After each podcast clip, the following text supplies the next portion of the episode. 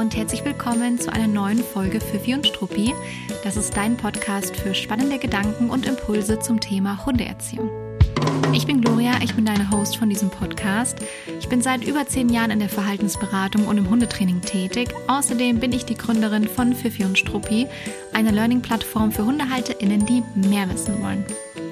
Meine Hündin Emma wurde Ende Januar operiert und obwohl ich das echt gut vorbereitet und organisiert habe, hätte ich im Nachhinein gerne noch an ein, zwei Dinge gedacht, die ich einfach nicht mehr auf dem Schirm hatte. Ich hätte es besser, äh, besser wissen können. Deshalb nutze ich die heutige Folge, um dir zu berichten, wie du Eingriffe bei deinem Hund, sollte denn mal eine anstehen, vor- und auch nachbereiten kannst. Und jetzt wünsche ich dir ganz viel Spaß beim Zuhören.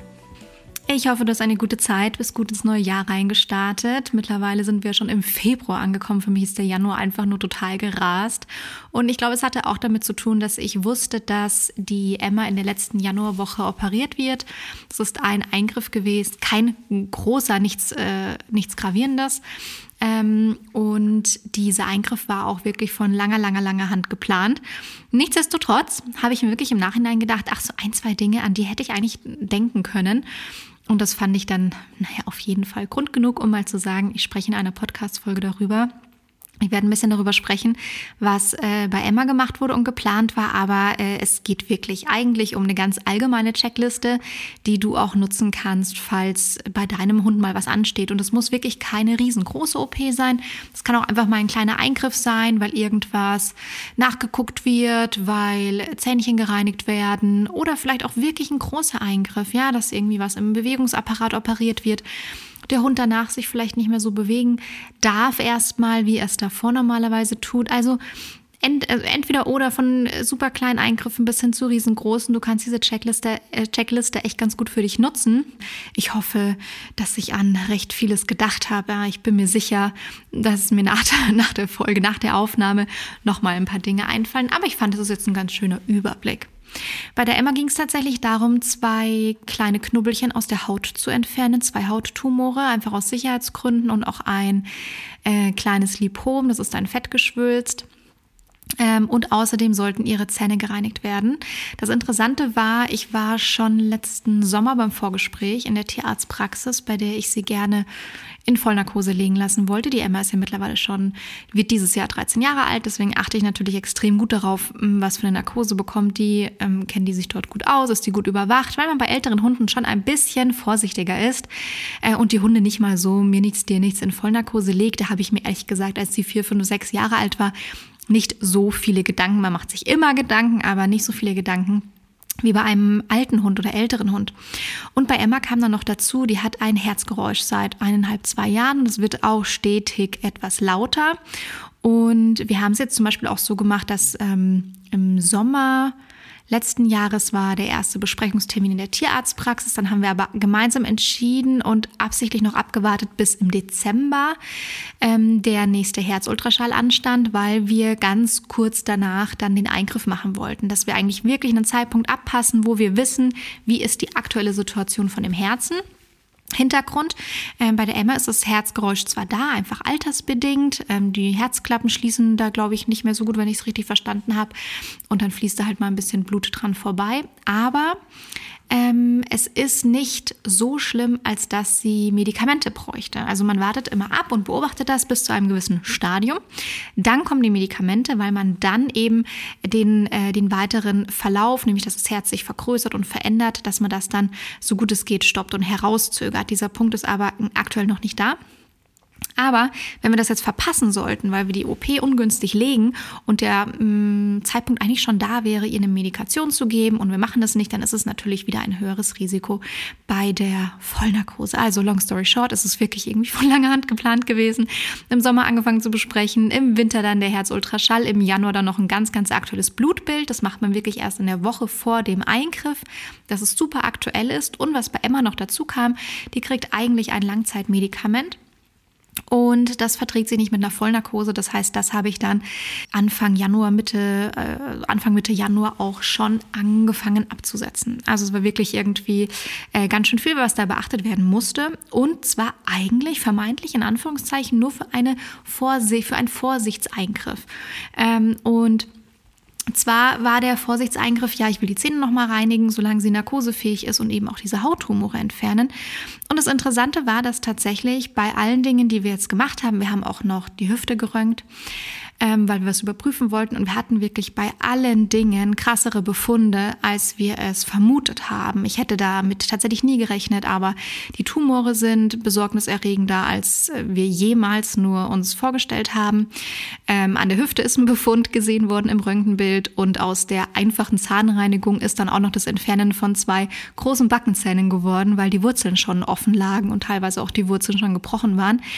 Obwohl die Emma die ganze Zeit in tierärztlicher Betreuung war. Manche Dinge sieht man einfach nicht, egal wie gut man da drauf schaut. Manche Dinge weiß man nicht. Und manchmal muss man natürlich auch etwas erstmal rausschnibbeln und in die Pathologie schicken oder auch punktieren im Vorfeld, hm, wie auch immer. Da gibt es verschiedene Wege. Aber das hat sich tatsächlich bei uns, ähm, naja, richtig gelohnt, in Anführungszeichen. Ich hatte da natürlich wirklich mit deutlich schöneren Ergebnissen gerechnet. Ähm, und ich bin auch noch nicht ganz ähm, na, mit meiner eigenen Planung weitergekommen, wie wir damit jetzt umgehen äh, mit den ganzen Befunden. Ich werde auch mal in einer der folgenden äh, Podcast-Folgen darüber sprechen, wie es da jetzt weitergeht und was ich alles mache. Weil das, was es halt gerade komplex macht, ist natürlich, dass es verschiedene Befunde sind, vielleicht auch verschiedene Medikationen nötig sein werden und die müssen dann wieder miteinander auch funktionieren und so weiter. Eventuell wird nochmal nachoperiert ja, jetzt wisst ihr ja schon, eigentlich kriegt sie eine Medikation, die sich nicht unter Vollnarkose verträgt. Also es kommt dann durchaus eine ganz schöne Komplexität rein. Vielleicht berichte ich darüber mal wie es da weitergeht. Aber heute geht es jetzt natürlich um die Vorbereitung ähm, der OP, ähm, wie man sich während so einer OP verhalten kann und auch wie es dann in der Nachbereitung weitergeht. Und das ist natürlich auch noch sehr präsent bei mir im Kopf. Was ihr jetzt schon mitbekommen habt, ist meine Vorbereitung. Meine Vorbereitung waren natürlich auch viele Voruntersuchungen. Das ist nicht immer in dem Umfang nötig. Natürlich, das wird euch dann eure Tierarztpraxis sagen. Im besten Fall das ist jetzt halt dem Alter von der Emma geschuldet und auch vorherigen Befunden. Aber was ihr ja schon mal im Hinterkopf behalten könnt, dass man natürlich auch immer mit einplant, kriegen die Hunde eine Medikation, gibt es andere gesundheitliche Themen, die man auf dem Schirm haben muss und wie macht man, wie, wie plant man sowas zum Beispiel auch zeitlich. Es war zum Beispiel auch ein es wäre eine Möglichkeit gewesen, sie kurz vor Weihnachten noch operieren zu lassen. Und da habe ich mich dagegen entschieden, weil ich ihre laufende Medikation nicht vor Silvester absetzen wollte, weil die mit Ängsten zu tun hat. Ähm, habe ich ja hier auch mal im Podcast erzählt. Die wird so ein bisschen unterstützt ähm, wegen diffuse Ängste, die im Alter aufgetreten sind. Und ähm, ich weiß zwar nicht, wie stark es wirklich nötig war, weil wir hatten ein ultra ähm, entspanntes und ruhiges Silvester, aber das ist zum Beispiel auch was, man organisiert ja auch einen Zeitpunkt, so dass man äh, es davor sich gut einrichten kann als Mensch, dass man hat einfach schon auch Orga-Aufwand und auch einen zeitlichen Aufwand und es eben für den Hund auch ein guter Zeitpunkt ist, ja. Also guckt euch immer auch natürlich bei der Planung, das habe ich jetzt hier gar nicht auf meiner Liste stehen, aber es fällt mir jetzt so im Sprechen ein. Bei der Planung des Zeitpunkts, äh, da dürft ihr natürlich auch echt gucken, was ist in die Wochen davor und auch vor, vor allem die Wochen danach bei euch so los im Kalender ähm, oder auch im, na, im Kalender des Hundes, wollte ich schon fast sagen. Ähm, ist das ein guter Zeitpunkt für einen Eingriff? Das kann man auf jeden Fall auch gleich mit berücksichtigen. Was kann man noch machen, so direkt vor der OP? Man kann sich wirklich überlegen, okay, muss ich zu Hause etwas vorbereiten? Was ist, wenn ich den Hund dann abgeholt habe? Und wir wieder äh, nach Hause fahren, muss der irgendwie an etwas Bestimmtes gewöhnt sein? Brauche ich bestimmte Produkte zu Hause? Ähm, will ich es dem einfach nur ganz gemütlich und bequem einrichten, dass er vielleicht nicht irgendwo hochspringen muss oder dass es irgendwie ganz noch gemütlicher hat, als es vielleicht eh schon hat, so eine ganz gemütliche Krankenstation zu Hause einrichten zum Beispiel. Also da gibt es ja einige Dinge, ähm, die man auch vielleicht zu Hause vorbereiten kann. Und was ich noch empfehlen würde, vielleicht auch mal überlegen, ob man eigene Einkäufe davor macht dass man selber keine Erledigungen hat, äh, weil es gut sein kann, dass man den Hund danach nicht direkt einfach alleine lassen kann oder man will dann vielleicht auch nicht direkt zum Supermarkt rennen sondern will es sich dann auch selber mit dem Hund irgendwie gemütlich machen zu Hause. Ähm, genau, vielleicht ein bisschen Verbandsmaterial, Pflaster, je nachdem, was man da so braucht. Das sind so Fragen, die man auch vorab seinem Tierarzt oder der Tierärztin stellen kann, ob man so in der Versorgung der, der Wunden, welch, wenn welche da sein sollten, ob man da vielleicht irgendwas gut zu Hause haben könnte. Und das ist zum Beispiel auch der erste Punkt. Wir haben ein bisschen Verbandsmaterial zu Hause, aber so ein, zwei Dinge haben uns gefehlt, die man wirklich gut auch bei Hunden anwenden kann, weil man kann halt nicht immer nur den Verbandskasten für Menschen plündern. Die Materialien sind teilweise anders. Und man kann ja auch nicht jedes Klebeband auf das Hundefell kleben, was man sich vielleicht selber auf die Haut kleben würde. Also da vielleicht so ein paar hundefreundliche ähm, Pflaster ähm, oder ein bisschen Verbandsmaterial. Das fand ich eigentlich in der Nachversorgung ganz, ganz gut und ganz wichtig. Eine Wund- und Heilsalbe, die man gut auf Wunden tun kann selbst. Sowas ist immer ganz gut zu Hause zu haben auf jeden Fall. Und was ich vor der OP auch wichtig finde, sich zu überlegen, ist das ein Thema, das mich vielleicht sehr emotional belastet und also mich persönlich tut's. Ähm, ich mag solche Dinge überhaupt nicht gerne. Und ähm, wenn ihr da vielleicht ähnlich tickt, dann überlegt euch auch, habt ihr genug ähm, Unterstützung für euch selbst? Also es ist ein emotionales Thema, ein Tier abzugeben. Man kann mit Tieren einfach da auch relativ schlecht sprechen. Also, na, man kann mit Tieren natürlich darüber sprechen. Das ist auch so eine kleine Empfehlung noch von mir, sich wirklich mal hinzusetzen, so doof es klingt und auch so menschlich und vermenschlich das klingt. Aber so ein, zwei Tage vor dem Eingriff vielleicht sich wirklich mal kurz mit dem Tier hinzusetzen und so ein bisschen zu erzählen, hey, was wird passieren in zwei Tagen? Das ist natürlich ein bisschen esoterisch. Ähm, was mag da wohl beim Tier wirklich ankommen? Aber ich finde, es tut einem als Mensch einfach gut. Also, wenn dich das anspricht als Tipp, ich finde es ganz schön, auch davor dem Tier, dem Hund, kurz mal zu erzählen, was wird denn die nächsten Tage auf dich zukommen, was wird denn da passieren um sich vielleicht so ein bisschen darauf schon mal mehr, also sich selbst auch schon mal mental darauf einzustimmen. Aber eben auch braucht man selbst Unterstützung. Will man da mm, alleine hinfahren? Will man nicht alleine hinfahren? Will man jemanden haben, der mal vorbeikommt zu Hause? Das ist völlig legitim. Es ist nicht nur ein Hund, es ist dein Hund, ein wichtiges Familienmitglied. Und ich zum Beispiel gehe super ungern alleine ähm, zu solchen Eingriffen. Also ich bin da echt, echt happy, wenn mein Freund mit dabei ist. Der will sich davor immer gerne drücken, weil er sich da mit so so äh, Emotionen wie Angst und Sorge vielleicht nicht so gerne auseinandersetzen möchte. Ähm, das, oh, hört ihr das Schütteln im Hintergrund? Das war der kleine, der kleine lustige Terrier. Und da würde sich gern so ein bisschen rausschlawinern, um ehrlich zu sein. Ja, ach, ich habe einen langen Arbeitstag, ich musste in die Arbeit fahren, ich kann nicht einfach einen halben Tag nicht arbeiten oder sowas. Ähm, und äh, das organisiere ich dann aber schon ganz gerne im Vorfeld so, dass ich da dann halt nicht komplett alleine auf der Matte stehe. Ich bin da echt so ein gebranntes Kind. Die Emma wurde ja mal, habe ich sicherlich schon hin und wieder erzählt, ähm, die Emma hatte mal eine sehr, sehr schlimme Vergiftung ähm, mit also unter sehr dubiosen Umständen und war da einige Tage in München in der Tierklinik und schwebte in Lebensgefahr, wenigstens so ein, zwei Tage danach sah es Gott sei Dank schon wieder besser aus. Es waren die schlimmsten ein, zwei Tage der letzten Jahre. Ähm, es gibt auch andere schlimme Ereignisse im Leben, ganz klar, aber das war sich, also das war mit auch ein sehr prägendes Ereignis für mich in meinem Leben und diese Hilflosigkeit, mit der man da vor einer Tierklinik sitzt, weil man sich einfach nicht wegbewegen möchte, weil man nicht weiß, was da drin gerade passiert. Das ist, oh, könnte ich jetzt tatsächlich, könnte ich echt könnte ich sofort anfangen zu weinen, wenn ich an dieses Gefühl von damals denke. Und das nimmt mich immer noch sehr, sehr mit. Ich bin sehr nervös in solchen Situationen. Ich muss aber gestehen, ich bin echt stolz auf mich. Ich finde, ich habe das dieses Jahr sehr gut hingekriegt und sehr gut gemacht. Ähm, also vielleicht habe ich da auch schon einen kleinen Prozess mittlerweile hinter mir. Aber ich hole mir da auch emotionale Unterstützung. Und wenn es nicht mein Freund wäre, dann wäre es sicherlich eine liebe Freundin oder jemand anderes, der mich da begleiten würde. Also das auch noch als kleiner Hinweis, falls du dich da auch angesprochen fühlst. Ach und ich finde es auch ehrlich gesagt sehr, sehr cool, wenn man nicht nur allein im Auto ist, weil man ja nicht genau weiß, wie möchte der Hund am liebsten transportiert werden? Und ja, Sicherheitsaspekte hin oder her, das ist jetzt meine ganz private Meinung. Ähm, ich bin da in solchen Momenten wirklich pro Hund und entscheide dann, situativ ist es für den Hund gerade angenehmer, dass ich den in die Box lege oder ob ich den auf den Schoß nehme, auf den Beifahrersitz. Das geht bei einem kleinen Hund, das geht natürlich nicht bei einem großen Hund, aber bei einem großen Hund kann man sich ja auch zum Beispiel, wenn man zu zweit ist, einer mit auf die Rückbank setzen oder sowas. Also ich finde es auch im Auto angenehm, wenn man nicht nur alleine im Auto sitzt. Aber ihr merkt schon, ich mache da echt ein großes Aufhebens darum. Es kann schon sein, dass auch der ein oder andere von euch jetzt sagt, naja, komm ey, ist doch nur ein kurzer Eingriff. Da kommt der Hund ins Auto, da fahre ich alleine hin. Das ist alles in Ordnung und das ist dann natürlich auch völlig legitim. Jeder, wie er es eben machen möchte. Dann könnt ihr mit dem Tierarzt äh, natürlich vorab kommunizieren, macht man sowieso. Und es gibt so ein paar Fragen, die man da stellen kann. Ja, wie läuft der Eingriff grob ab? Kann ich, wenn der Hund eh schon in Vollnarkose ist, diese vielleicht noch für etwas anderes nutzen, ja? Haben wir offene Fragen, haben wir Themen, haben wir Thesen, haben wir Dinge, über die wir uns unsicher sind. Ähm, ich habe zum Beispiel mal äh, das letzte, jetzt nicht dieses Mal, sondern das letzte Mal vor einigen Jahren ähm, noch Emmas Ohren untersuchen lassen. Da gab es einfach gerade akut ein Thema und dann haben wir gesagt, okay, dann machen wir es direkt noch mit in Vollnarkose.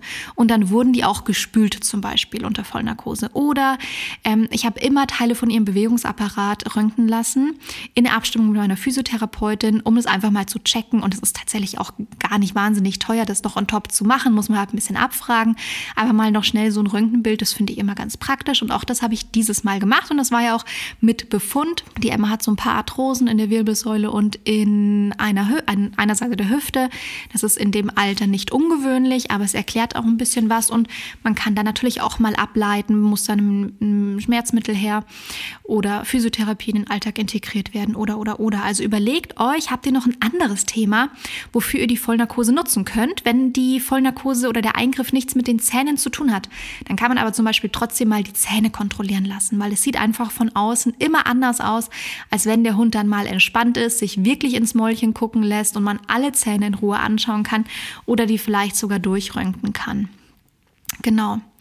Dann kann man natürlich ähm, seinen Tierarzt, Tierärztin fragen, muss man danach etwas Wichtiges beachten? Ja, also ähm, braucht der Hund eine besondere Betreuung? Darf der bestimmte Dinge nicht machen oder muss man etwas machen? Wie oft muss man auch zur Nachkontrolle noch zum Tierarzt oder in die Praxis? Weil man muss sich das zeitlich einplanen. Ähm, bei uns ist jetzt die Praxis, glaube ich, 30 Kilometer entfernt, nicht ganz, aber naja, man ist halt doch ein bisschen unterwegs. Ähm, sowas ist ganz praktisch, sich das mit einzuplanen. Und wir waren jetzt noch nach dem Eingriff zwei zweimal, ähm, nicht dort, aber in der Tierarztpraxis. Einmal direkt dort, ein paar Tage später zur Nachkontrolle. Und dann war ich noch hier bei mir in der Umgebung, so bei meiner Alltagspraxis, ähm, zum Fädenziehen nach zehn Tagen. Also, na, man hat ja nicht nur diesen einen Termin, sondern meistens auch noch diese Nachsorgetermine. Dann könnte man noch fragen, was kann ich vorbereiten? Wie kann ich es meinem Hund so angenehm wie möglich gestalten? Gibt es da Möglichkeiten bei euch in der Praxis? Zum Beispiel hatte ich im, ähm, also man, es ist sehr unterschiedlich, wie man die Hunde mitbegleiten darf beim Einschlafen und beim Aufwachen als Halterin. Wir durften die Emma, als sie ähm, kurz nachdem sie aufgewacht war, wirklich sehr kurz nachdem sie aufgewacht war, wo sie noch sehr, sehr im, na, in, in ihren Zwischenwelten unterwegs war, da durfte sie sich schon auf unseren Show, auf meinen Schoß legen, äh, in einem leeren Behandlungsraum. Und da habe ich ihr zum Beispiel eine bekannte Decke mitgenommen und sie da eingewickelt, dass sie gleich so ihren Geruch um sich herum hat. Ähm, oder man kann zum Beispiel auch einen bekannten äh, Body mitnehmen, ähm, den, der den Hunden dann angezogen wird, wenn es so OP ähm, Wunden oder sowas gibt. Ähm, also das kann man mal nachfragen. Gibt es überhaupt die Möglichkeit, weil da muss ja natürlich irgendwie alles steril sein und die Praxen haben dann so ihre eigenen Dinge. Aber was es halt so für Möglichkeiten gibt. Vielleicht kann man es den Hunden irgendwie netter machen. Oder wenn die länger irgendwo sind, eigenes Futter mitnehmen oder solche Dinge äh, wenigstens mal dabei haben oder eben im Vorfeld nachfragen, ob man da irgendwas gut nutzen kann oder mitnehmen darf. Dann gibt es ja auch die Zeit während der OP. Ach, das ist natürlich irgendwie immer eine angespannte Zeit.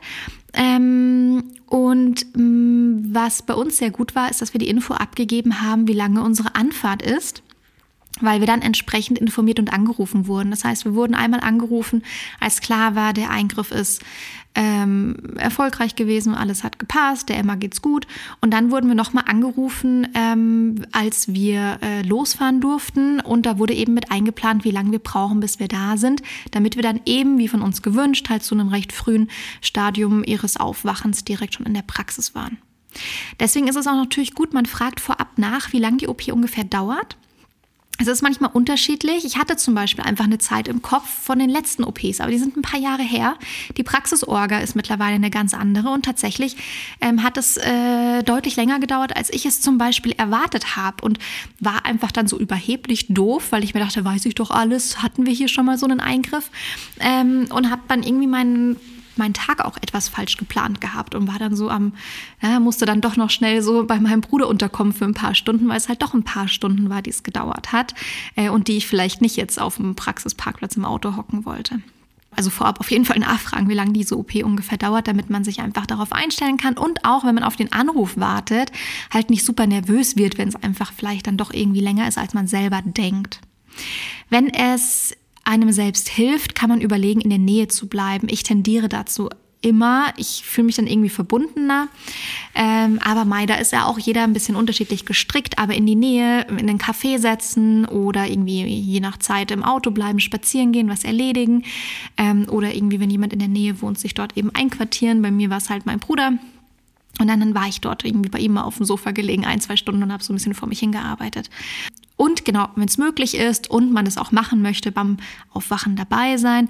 Dabei ist es aber echt wichtig, ob man seine Emotionen selbst regulieren kann. Also weiß ich, ob ich mich da wirklich im Griff habe, weil die Hunde sehen einfach noch mitgenommen aus, wenn die aus so einer Narkose kommen. Die Emma zum Beispiel hat sehr, sehr schnell geatmet die ist fast in so eine Richtung äh, Hyperventilieren gegangen und wir mussten sie dann zwischendurch immer mal wieder kurz ansprechen, ganz konkret, damit sie dann so ein bisschen, sie ist dann so ein bisschen hochgeschreckt aus ihrem sich ins Atmen reinsteigern, um das dann immer mal wieder so zu unterbrechen und dann fangen die teilweise sehr stark an zu zittern. Sie gucken natürlich einfach noch ganz jämmerlich ähm, und sind nicht immer sie selbst und das zum Beispiel stecke ich ein bisschen besser weg, als mein Freund, mein Freund das macht. Der musste dann irgendwie einmal kurz aus dem Raum raus oder hatte sich so ein bisschen weggedreht, weil ihm das so weh tut, das zu sehen, wenn die einfach, und denen geht's ja gar nicht unbedingt schlecht in der Zeit, aber die sind halt noch na, in anderen Sphären unterwegs.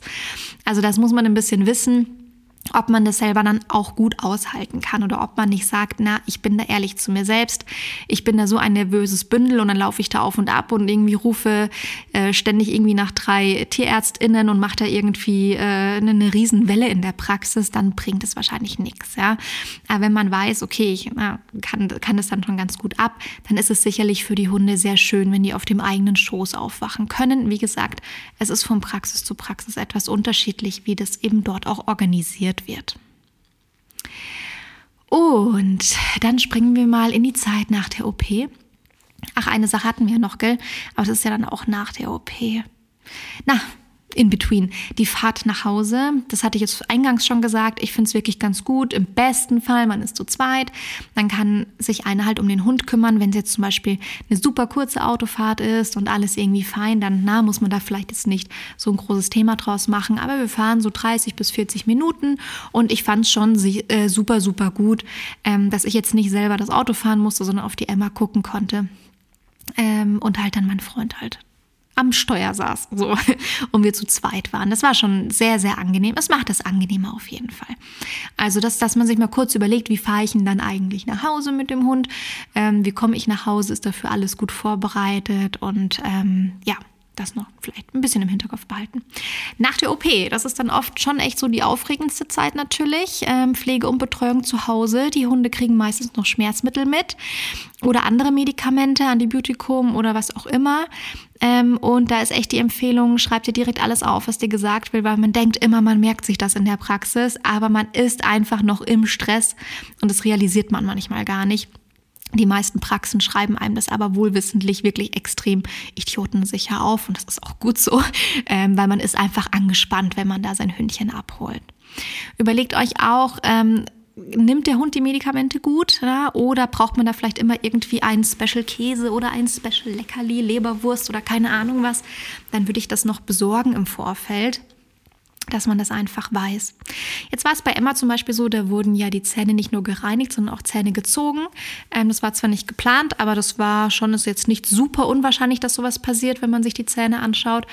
Und ähm, da war es zum Beispiel die Vorgabe, dass ich glaube 10 oder 14 Tage kein Trockenfutter, keine Kauartikel, sondern eben nur Brei, weiches Futter, Nassfutter, solche Dinge. Und wir kochen ja immer selbst für die Emma. Das heißt, es ist weich, das ist unproblematisch. Aber wenn man darauf zum Beispiel nicht eingestellt ist, das ist auch eine Info, die habe ich erst nach der OP bekommen und nicht davor schon. Na, nur mal so als Beispiel. Ähm, wenn ich jetzt irgendwie nur Trockenfutter zu Hause gehabt hätte, wäre das im ersten Moment vielleicht ein bisschen doof gewesen. Muss man sich dann halt noch schnell was besorgen, aber das will man ja im besten Fall nicht. Und es geht ja um Orga und Vorbereitung hier in der Folge. Also sowas kann man sich schon überlegen. Brauche ich ein bestimmtes Essen? Geht es um die Zähne? Dann gerne was Weiches danach, weniger Kauartikel ähm, und vielleicht irgendwas Spezielles, damit Medikamente genommen werden können. Genau.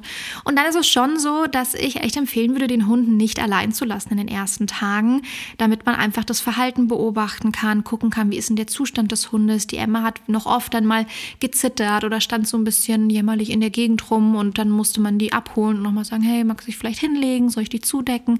Also die sind schon noch mal je, mal je nach Hund und je nachdem, was auch gemacht wurde, die haben halt schon auch noch Schmerzen oder Nachwirkungen von der Narkose oder vielleicht dann eben auch von den Medikamenten, die sie bekommen. Also das ist schon alles ein bisschen ähm, überwältigend auch für so einen Hund.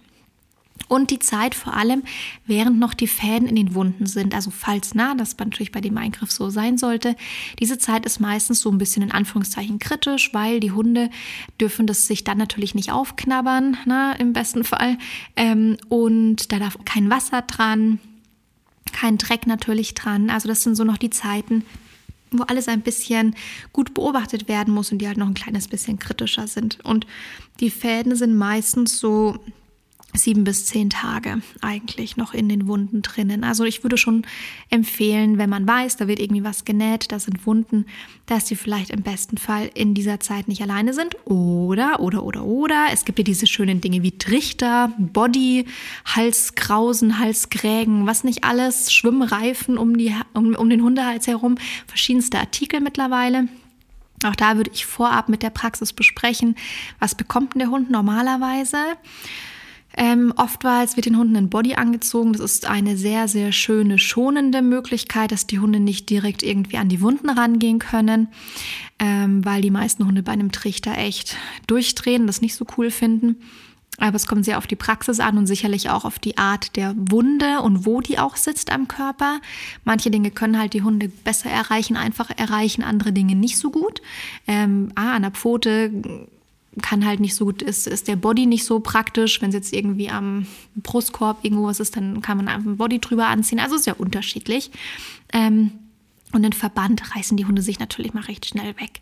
Das heißt, da mal nachfragen, was wird denn da von der Tierarztpraxis empfohlen? Und dann kann man auch mal nachfragen, weil ich hatte das vor kurzem bei äh, einer Kundin von mir, die gesagt hat, ja, äh, die Hündin hätte dann einen Trichter gebraucht. Und habe ich gesagt, warum denn? Ja, ja, damit sie sich nicht an die Wunde geht. Und ich so, ja, aber man hätte doch auch einen Body anziehen können oder den Hund beobachten können, ob er sich überhaupt an die Wunde geht. Also das ähm, darf man dann schon auch mal hinterfragen, weil nicht jeder, jeder Hund geht per se an Wunden ran.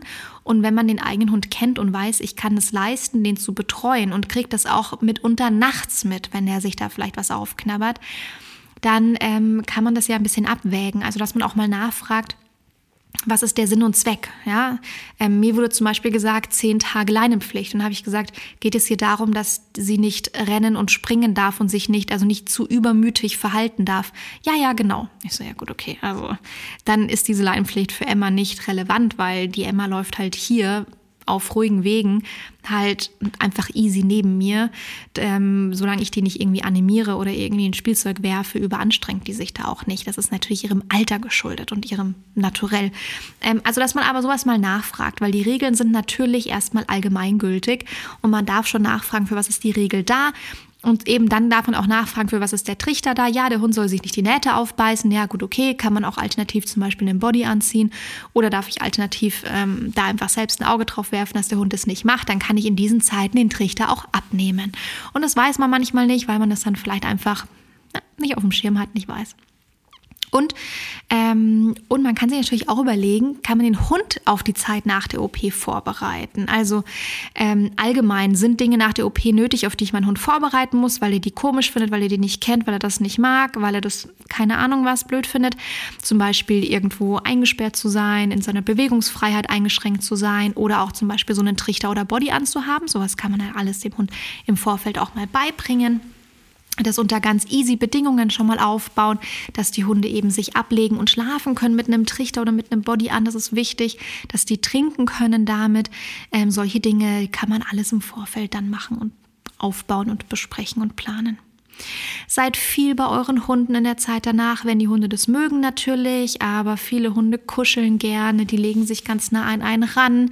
Ähm, Emma und ich lagen dann erstmal ein paar Tage viel im Bett zusammen Gut, das hat jetzt irgendwie auch zu meiner gesundheitlichen Situation gepasst. Ich musste mich ein bisschen ausruhen und die Emma eben auch. Außerdem kann man mittlerweile ganz gut auch mit der Laptop auf dem Schoß dann arbeiten. Ähm, aber da war viel Körperkontakt äh, gewünscht auf jeden Fall von der kleinen Maus und ähm, je nachdem, wie das bei eurem Hund dann ist. Und eben im besten Fall nicht davon ausgehen, dass der Hund alleine gelassen werden kann. Ähm, ich habe die Emma die erste Woche überhaupt nicht alleine gelassen, obwohl sie ein Body anhatte und obwohl sie sich normalerweise nicht unbedingt an solche Nähte rangeht. Aber das habe ich nicht riskiert. Weil das ist wirklich super doof, wenn der Hund eine Naht aufbeißt, vielleicht irgendwie nachts, weil man es nicht mitkriegt, weil man es unterschätzt hat, sich selber vielleicht überschätzt hat. Da muss man sehr ehrlich sein und auch mm, im besten Fall sehr vorsichtig, weil das ist echt super ungünstig. Wenn die Nähte aufgehen, super schnell zu einem frühen Zustand, müssen die teilweise wieder in Narkose gelegt werden oder sediert werden, damit die nachgenäht werden können. Und das ist echt gar kein Spaß. Eine kurze Unterbrechung in eigener Sache. Gute Hundeerziehung beginnt mit dem richtigen Wissen. Puh, was bedeutet das eigentlich? Du hast es sicherlich schon mal erlebt, dass du eine Frage zu deinem Hund hattest und zehn verschiedene Antworten bekommen hast. Und welche ist jetzt eigentlich die richtige? In Sachen Hundeerziehung spricht gefühlt jeder mit. Bei Fifi und Struppi bieten wir dir Weiterbildungsmöglichkeiten für vielfältige Themen der Hundeerziehung an, so dass du auch als Hundehalterin verstehst, wie Methoden und Anleitungen wirklich funktionieren und was das auch bei deinem Hund auslöst. Dafür springen wir in unseren Webinaren tief in ein Thema rein, geben dir alle nötigen Hintergrundinformationen, die du wissen solltest. Außerdem bekommst du immer auch konkrete Anleitungen mit an die Hand, um direkt in die Umsetzung zu gehen. Unsere Methoden richten sich nach folgenden Werten. Sie sind fundiert, funktionieren nachhaltig und sind fair zum Hund. Vom Alleinebleiben über die Leinführigkeit bis hin zu wichtigen Erkenntnissen der Körpersprache. Schau doch gerne mal rein und stöbere durch unsere Academy. Alle Infos findest du unter pfiffiundstruppi.de. Und dann versucht man ja auch so ein bisschen wieder so eine Rückkehr zum Normalzustand oder so. Man versucht den normalen Alltag wieder etwas abzubilden und da kommt es darauf an, ähm, ob der Hund sehr eingeschränkt ist durch die ähm, Nachwirkungen der OP. Also da kommt es jetzt wirklich darauf an, was wurde beim Hund gemacht. Hat er zum Beispiel eigentlich Leinenpflicht? Darf er nicht rennen? Darf er nicht springen? Darf er nicht spielen? Darf er nicht freilaufen? Darf er nicht baden? Darf er vielleicht noch nicht mal irgendwie aufs Sofa hochspringen oder aufs Bett springen? Darf, was darf der? Was darf der nicht?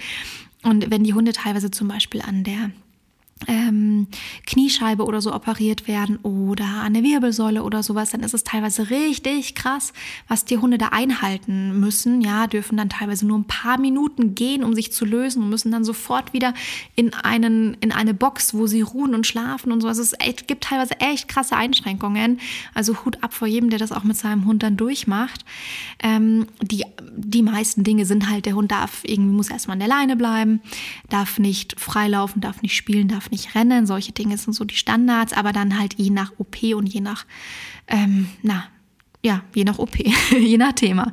Ähm, und da ist es wirklich wichtig, sucht Alternativen. Eure Hunde haben trotzdem Bedürfnisse und denen wird vermutlich irgendwann langweilig werden oder es fehlt ihnen einfach irgendwas, es fehlt ihnen ein Ausgleich. Die sind dann eh vielleicht noch durch die Schmerzen irgendwie ein bisschen hin und her gerissen haben, nicht das beste Wohlbefinden.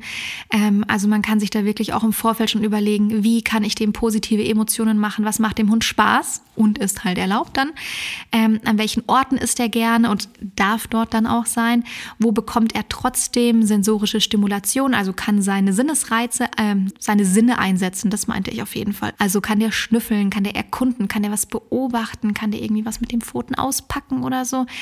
Also wie kann der sich ein bisschen verhalten, normal hündisches Verhalten zeigen und so, dass es halt trotzdem halt ähm, innerhalb von dem ist, was halt erlaubt ist. Man überlegt sich dann auch, wie kann man Spaziergänge gestalten. Der Hund muss ja nicht immer selbst laufen und schon gar nicht lange strecken. Den kann man auch mal irgendwo hinbringen, auf eine Wiese bringen und dort setzt man sich dann hin auf eine Decke oder sowas. Oder man kann äh, den auch im Auto lassen und die Fenster runter machen und den einfach mal schnüffeln lassen. Man kann den ähm, in einem Fahrrad, Fahrradanhänger mitnehmen. Das kommt natürlich, also das würde ich mit ähm, mit dem Tierarzt oder der Tierärztin abstimmen, weil natürlich ist da eine gewisse Belastung auf den Körper, wenn äh, auf dem Hundekörper, wenn die in einem Anhänger oder Fahrradkorb oder sowas sind. Aber wenn sowas dann erlaubt sein sollte, dann ist es cool, dann ist man mobiler mit dem Hund. Der Hund muss nicht seine Beinchen bewegen, um ausgelastet zu werden und um Input und Reize verarbeiten zu können. Das kann der auch mit seinem Kopf, mit seiner Nase, mit seinen Augen, mit seinen Ohren, mit allem anderen machen, während der irgendwo in einem Auto oder einem Anhänger sitzt oder in einer Tasche auch zum Beispiel getragen wird oder oder oder. Also dass man da wirklich ein bisschen erfinderisch wird und sich überlegt, wie kann ich dem Hund trotzdem Input bieten, sonst werden die einfach echt unleidlich mitunter.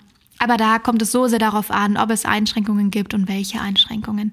Das Schwierigste ist wirklich ein junger, agiler Hund und super starke Bewegungseinschränkungen. Also muss in einem abgetrennten Bereich bleiben, also in so einem Welpengitter. Dort ist nur ein Bett drin, darf nur fünf Minuten am Tag sich bewegen, um sich zu lösen, so ungefähr. Es gibt solche Einschränkungen, das finde ich total brutal, finde ich echt total krass, aber manchmal ist es notwendig.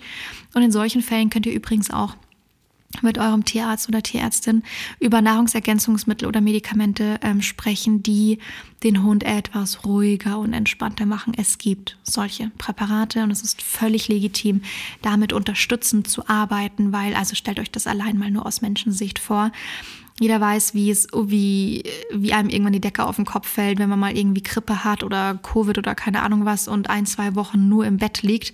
Ähm, und wenn die Hunde das dann teilweise über Wochen einhalten müssen, das ist teilweise echt krass. Also da denkt dran, behalten im Hinterkopf, es gibt da schon auch echt Möglichkeiten zu unterstützen. Das ist dann auch schon, schon auch mal in Ordnung auf jeden Fall. Und noch aus menschlicher Sicht ein Punkt. Bereitet euch auch darauf vor, was es kosten wird. Fragt vielleicht vorab mal. Das wird nicht immer ähm, ungefragt von der Praxis diese Info rausgegeben. Manche machen das sehr proaktiv, andere nicht. Da muss man dann nachfragen. Scheut euch dann nicht, fragt nach. Ähm, das sind oft ja auch keine kleinen Summen. Und, das ist auch wichtig, ähm, die werden in der Regel direkt vor Ort gezahlt. Also man bekommt da nicht unbedingt eine Rechnung mit und dann kann man das irgendwie überweisen innerhalb von ein, zwei Wochen, sondern in der Regel wollen die, dass es direkt vor Ort bezahlt wird. Bei der Emma waren das knapp 2000 Euro. Das muss man ja auch mal halt auf seinem Girokonto gerade mal haben damit man da halt mal schnell die EC-Karte rüberschiebt und sagt, juhu, hier, oh, nehmt, nehmt alles von mir, nehmt bitte alles von mir. nehmt 2000 Euro, oh, es ist schon immer viel Geld. Ähm, die Emma hat keine Krankenversicherung. Als die Emma damals zu mir kam, war das noch gar nicht so gang und gäbe. Ähm, mittlerweile würde ich das immer bei jedem weiteren Hund machen, der einzieht und würde ich auch euch auf jeden Fall empfehlen, wenn ihr einen jungen Hund habt. Ähm, auf jeden Fall, auf jeden Fall. Aber es gibt ja auch um Umstände, wo man sich einfach dagegen entscheidet, völlig verständlich. Und na, bei mir war es so. Und dann sind es einfach auch mal hohe Summen auf einen Schlag, dass ihr da nur vielleicht auch ein bisschen organisiert und wisst, okay, na, das ist, Geld muss auf dem Konto sein, damit es dann natürlich auch direkt vor Ort abgebucht werden kann. So, das sind die Dinge, die ich gerne sammeln wollte und euch mitgeben wollte. Was waren die Dinge, die ich gerne ein bisschen besser auf dem Schirm gehabt hätte? Ähm, also zum einen, das habe ich ja von eingangs schon gesagt, das Thema Verbandsmaterial, Pflaster und so, das wäre eigentlich ganz cool gewesen, da so hundefreundliche Pflaster noch ähm, zu haben. Und zum anderen mussten wir ein bisschen erfinderisch werden. Und zum anderen hat die Emma von der Praxis selbst nach der OP ein Body angezogen bekommen da habe ich einfach nicht dran gedacht, das hätte ich eigentlich wissen können. Da hätte ich ganz gerne einen eigenen Body mitgebracht oder wenigstens vorab gefragt, ob das erlaubt ist, weil dann hätte ich ihr den vorn schon mal anziehen können. Der hätte dann nach ihr gerochen. Das wäre eine Größe gewesen, die gepasst hätte. Ich finde, die haben einen eigentlich zu kleinen Body ihr angezogen, aber es ist jetzt halt mein, mein Laienempfinden. Es kann sein, dass es eine medizinische Funktion hatte. Und ähm, genau, das waren eigentlich so die zwei Punkte, wo ich mir dachte, ah, hätte ich irgendwie drüber nachdenken können.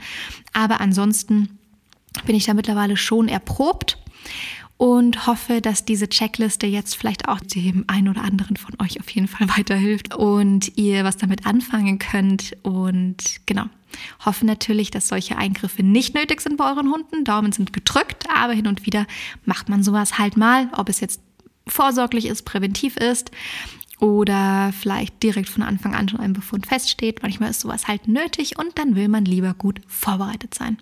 Ich hoffe, die Folge hat euch gefallen, den einen oder anderen Impuls gegeben oder eine Info, an die ihr vielleicht sonst vorab nicht gedacht hättet.